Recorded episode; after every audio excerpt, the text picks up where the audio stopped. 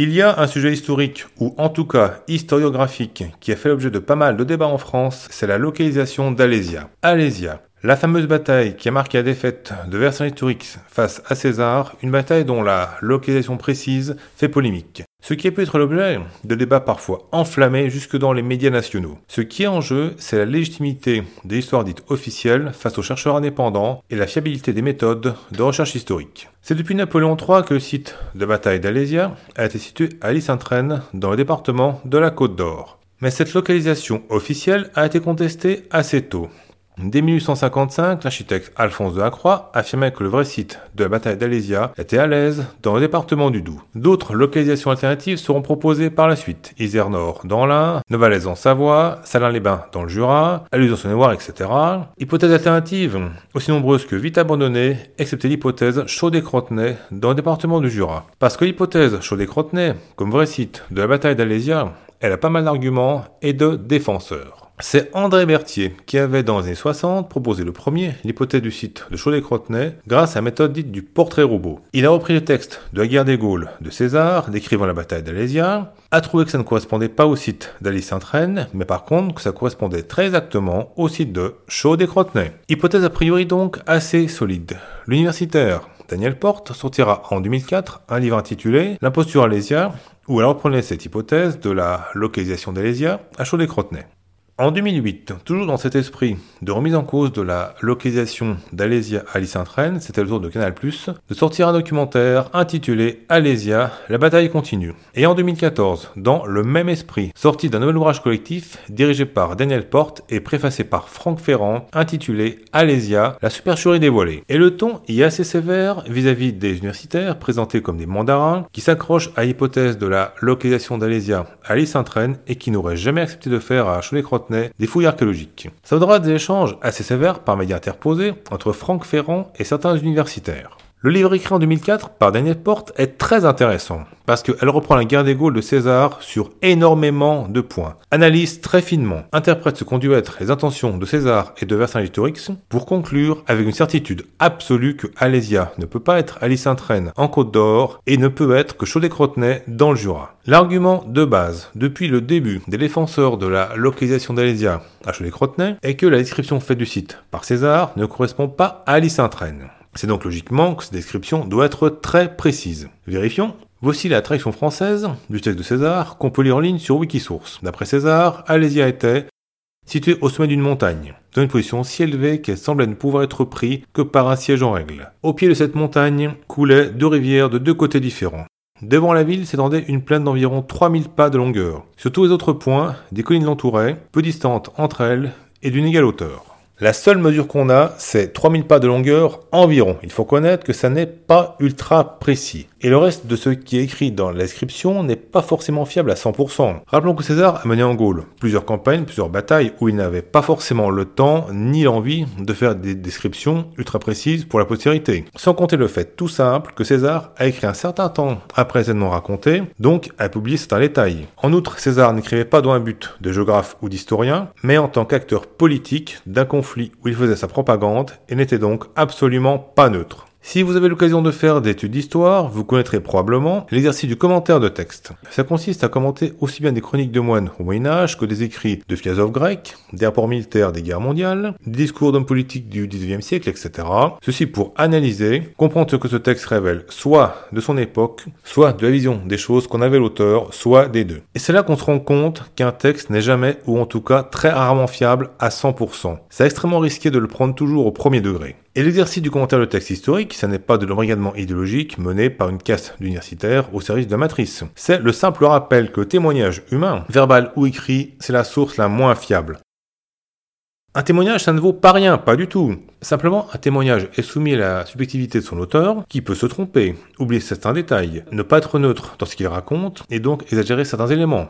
Donc prendre la distance avec le texte de César, ça n'est pas du tout une solution de facilité, comme l'affirme Daniel Porte. Au contraire, c'est pas hasard si dans certains procès criminels, la trop grande confiance accordée au témoignage a amené à des erreurs judiciaires, a amené à des erreurs judiciaires et que des témoignages ont été parfois remis en question, ou en tout cas bien annoncés, par des sources matérielles plus fiables, comme la photo, l'ADN ou les empreintes digitales. Et l'équivalent Dans la recherche historique des traces ADN, des empreintes digitales, bref des indices matériels, en général ça peut être la toponymie, l'étude des noms de lieux et l'archéologie, lesquels vont dans le sens de la localisation d'Alésia à Lysintrène. D'abord la proximité des noms de lieux, Alésia Alise.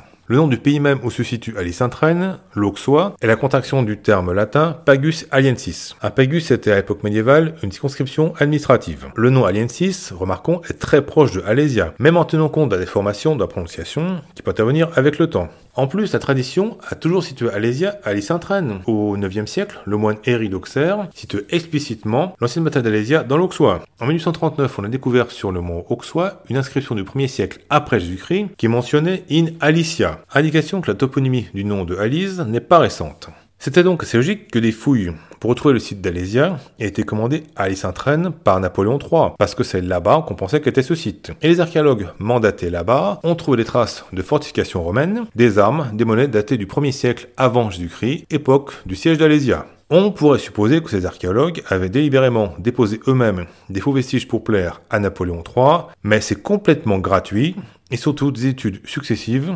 ultérieures ont confirmé cette localisation d'Alésia dans l'Auxois. Par exemple, des photographies aériennes prises par René Goguet qui ont révélé la présence de camps romains autour du mont Auxois et aussi des campagnes de fouilles menées dans les années 1990. On a trouvé sur le site d'Alice-Saint-Traine des balles de fronde marquées du nom d'un lieutenant de César, ainsi que des ossements qui révèlent la présence de trois races de chevaux et donc de trois types de cavalerie, romaine, germanique et gauloise, indice d'une bataille importante entre Gaulois et Romains. On pourrait continuer longtemps, mais c'est pas la peine d'étaler un méfait argumentatif. Il y a une conjonction d'indices qui tendent à conclure que le site d'Alésia est probablement à Alise-Saint-Traine. Reste le fait, mis en avant par les défenseurs de la localisation d'Alésia à Cholet-Crotenay, que le site d'Alise-Saint-Traine paraît petit, voire très petit, par rapport au nombre de soldats, gaulois comme romains, dénombrés par César. Seulement, César ayant été impliqué en premier lieu dans ce conflit, il paraît plausible de penser qu'il a pu avoir tendance à exagérer la puissance de l'adversaire pour mieux mettre en avant sa gloire d'avoir vaincu cet adversaire.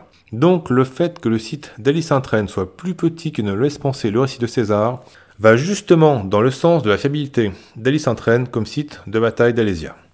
Les quelques fouilles archéologiques menées à Chaudet-Crotenay ont rien amené de convaincant quant à la présence éventuelle là-bas de la bataille d'Alésia. Des fouilles plus complètes ont bien sûr été réclamées par André Berthier, Daniel Porte ou Franck Ferrand, mais sans résultat. Peut-être par volonté de l'État de mettre en avant une vérité officielle, Alésia et Alise, ou peut-être aussi tout simplement que, vu le côté convaincant des fouilles menées à Alice Saint-Traine, il n'y avait pas de raison de mener des fouilles concurrentes à Cholet-Crotenay. Sinon, autant mener des fouilles n'importe où. Rappelons que les fouilles archéologiques coûtent de l'argent, prennent du temps, mobilisent du personnel et donc ne peuvent pas être décidées à la légère. D'ailleurs, supposons que des fouilles archéologiques soient menées à Cholet-Crotenay et que là-bas soit découvert le vrai site d'Alésia. Admettons, qu'en serait-il alors des traces archéologiques d'Alice Saint-Traine ça signifierait qu'a eu lieu là-bas une bataille que César dans la guerre des Gaules ne mentionne pas, et donc que son récit n'est pas totalement fiable. Paradoxe pour les défenseurs de l'hypothèse de la localisation d'Alésia à Cholet-Crotenay, qui s'appuie sur une confiance absolue à 100% dans le texte de César. Et le ton qu'ont eu parfois ces défenseurs de la localisation d'Alésia à Cholet-Crotenay a pas aidé non plus à un débat apaisé.